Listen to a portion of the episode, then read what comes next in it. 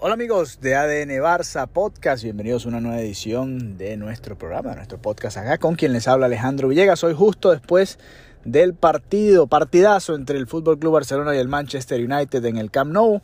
Resultado final 2 a 2 en un partido muy emocionante que tuvo demasiadas ocasiones, muchas ocasiones para ambos equipos y que bueno, deja la eh, eliminatoria bastante abierta para el partido de vuelta de la semana que viene en Old Trafford. A ver, comencemos con nuestro análisis post partido. Mariana Guzmán estuvo en el Camp Nou y vamos a hacer un episodio especial con ella este próximo viernes.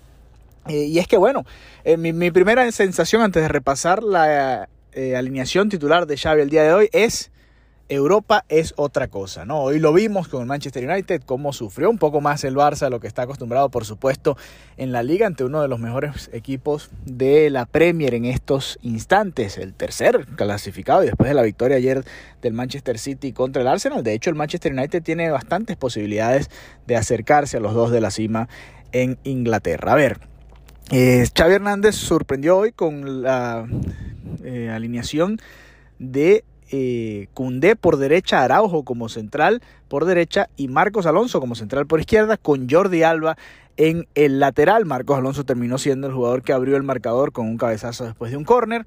Y bueno, Alba tuvo varias situaciones en la primera mitad, pero no deja de sorprender que, que esta haya sido la disposición inicial de Xavi Hernández en defensa.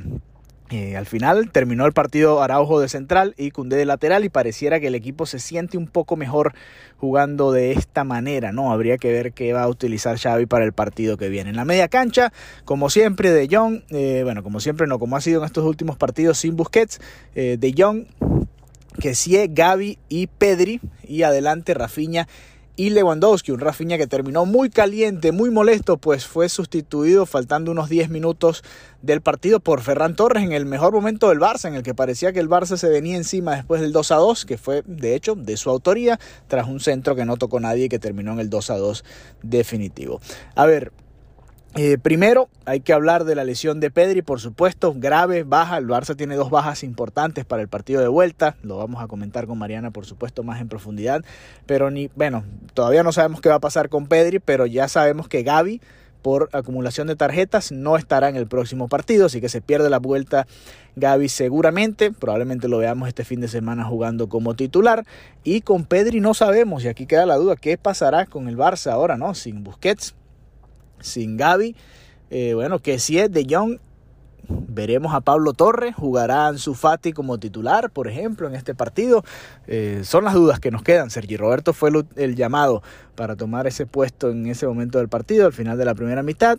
Y bueno, eh, no sé, no, no quedo del todo convencido que ese sea el camino a recorrer. Sergi Roberto debería ser titular este fin de semana contra el Cádiz y después entre semanas yo apostaría por Ansu Fati y por Valdé también en el lateral izquierdo. A ver, eh, Detalles generales de este partido, por supuesto el Manchester United, una ofensiva mucho más potente, un mediocampo que luchó mucho más con el Barça, lo que a veces lo pueden hacer los equipos de la liga, un rival por supuesto mucho más complicado que los que ve el Barça día a día en la competición nacional, pero fue un partido bastante parejo, yo diría que de momentos para los dos, eh, ambos porteros tuvieron grandes actuaciones, más allá de que Marc-André Ter Stegen eh, creo que pudo haber hecho más en el gol del empate de Rashford.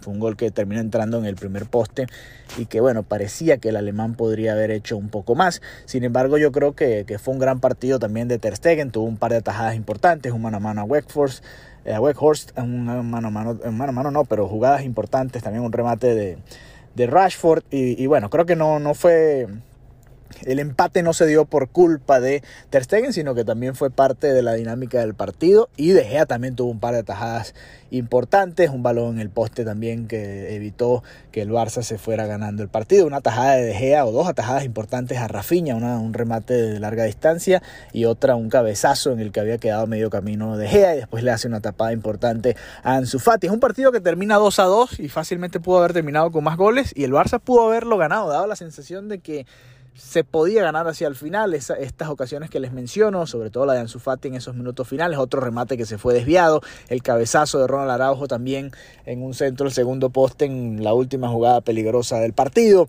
A ver, un partido que por supuesto duele no haber ganado, pero que viendo cómo se fue dando, sin tener a Busquets, sin tener a Usman Dembélé, sin tener a Pedri en la segunda mitad, oye, que el Barça haya salido con vida sin haber perdido este partido ante un rival complicado, que también tenía sus bajas por supuesto, eh, hay, que, hay que verlo con lupa y, con mesura, con mesura porque es un rival difícil y es una llave complicada. Y como decía Xavi en la rueda de prensa previa al partido, esta es una llave que se va a definir en Old Trafford, estaba planteado que fuera así, y cómo ha cambiado la cosa, ¿no? Desde que se anunció este enfrentamiento hace unos meses ahora, cuando se dio con personajes totalmente distintos, sin Cristiano Ronaldo, con nuevos protagonistas dentro del Manchester United, un equipo que se ha reformulado y que, bueno, puede complicarle, como le hizo hoy al Barça bastante. Para mí, eh, no estuve de acuerdo en esa alineación inicial de Xavi con, con Alba desde el comienzo. Ya yo lo comentaba con Mariana, me parecía que Al, eh, Valde podía ser una mejor opción, sobre todo hablando de la velocidad de Rashford por esa banda.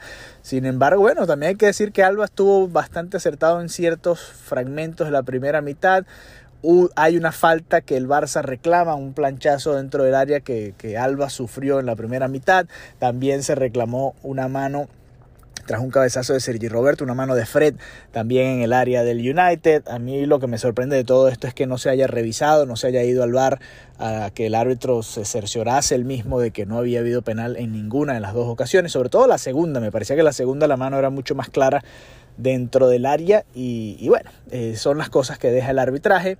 El Manchester United también se quejó de una falta en el borde del área a Rashford que había cometido Koundé, autor de otro autogol, por cierto, mucha mala suerte para Koundé en estos últimos partidos y, no se vio del todo cómodo como central, creo que lo vamos a ver como lateral en el próximo partido.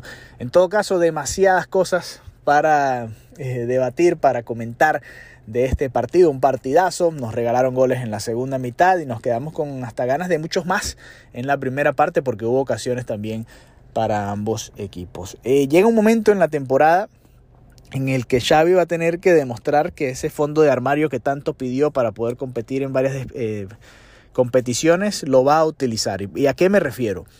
Con, y hoy, bueno, hoy más bien lo utilizó demasiado, diría yo, con Ferran Torres por, por Rafinha pero bueno, puedo entender, mm, no sé, quizás estaba buscando algo diferente y llegó el gol ya cuando tenía el cambio ya planteado, ¿no? Estas cosas pueden suceder y no hemos escuchado la rueda de prensa, y ya luego lo analizaremos con Mariana.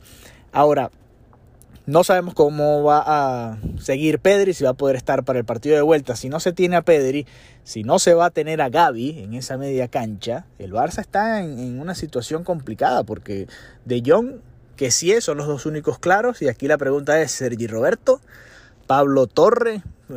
¿Quién más no? para jugar en esa media cancha? Si se van a utilizar cuatro mediocampistas, si se va a recurrir a tres, creer de una vez en Ansu Fati sería, creo yo, la, la opción. Hoy los pocos minutos que tuvo creo que fue...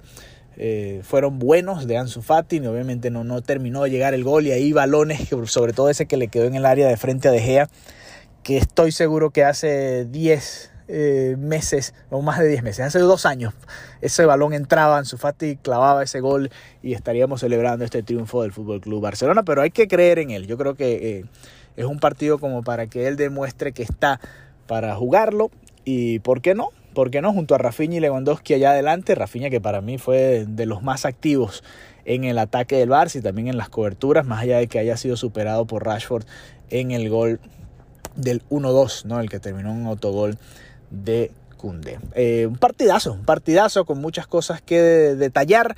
Sigue el invicto del Barça, no, no se perdió al menos este partido, aunque sí se llegó a un empate. Y siguen las complicaciones en defensa en Europa, ¿no? La marca de, goles recibidos en la liga es impresionante, es, es realmente llamativa, pero la realidad es que en Europa le llegan mucho más al Barça y eso sigue siendo una tarea pendiente. Y ahora la prueba de Old Trafford creo que va a ser la más complicada del año.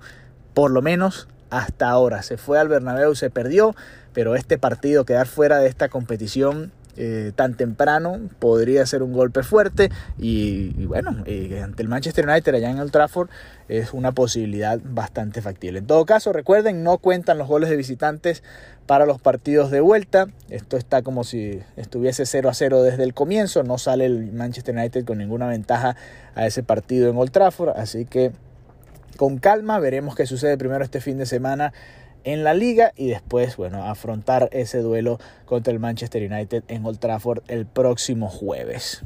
Un abrazo, gracias por habernos acompañado.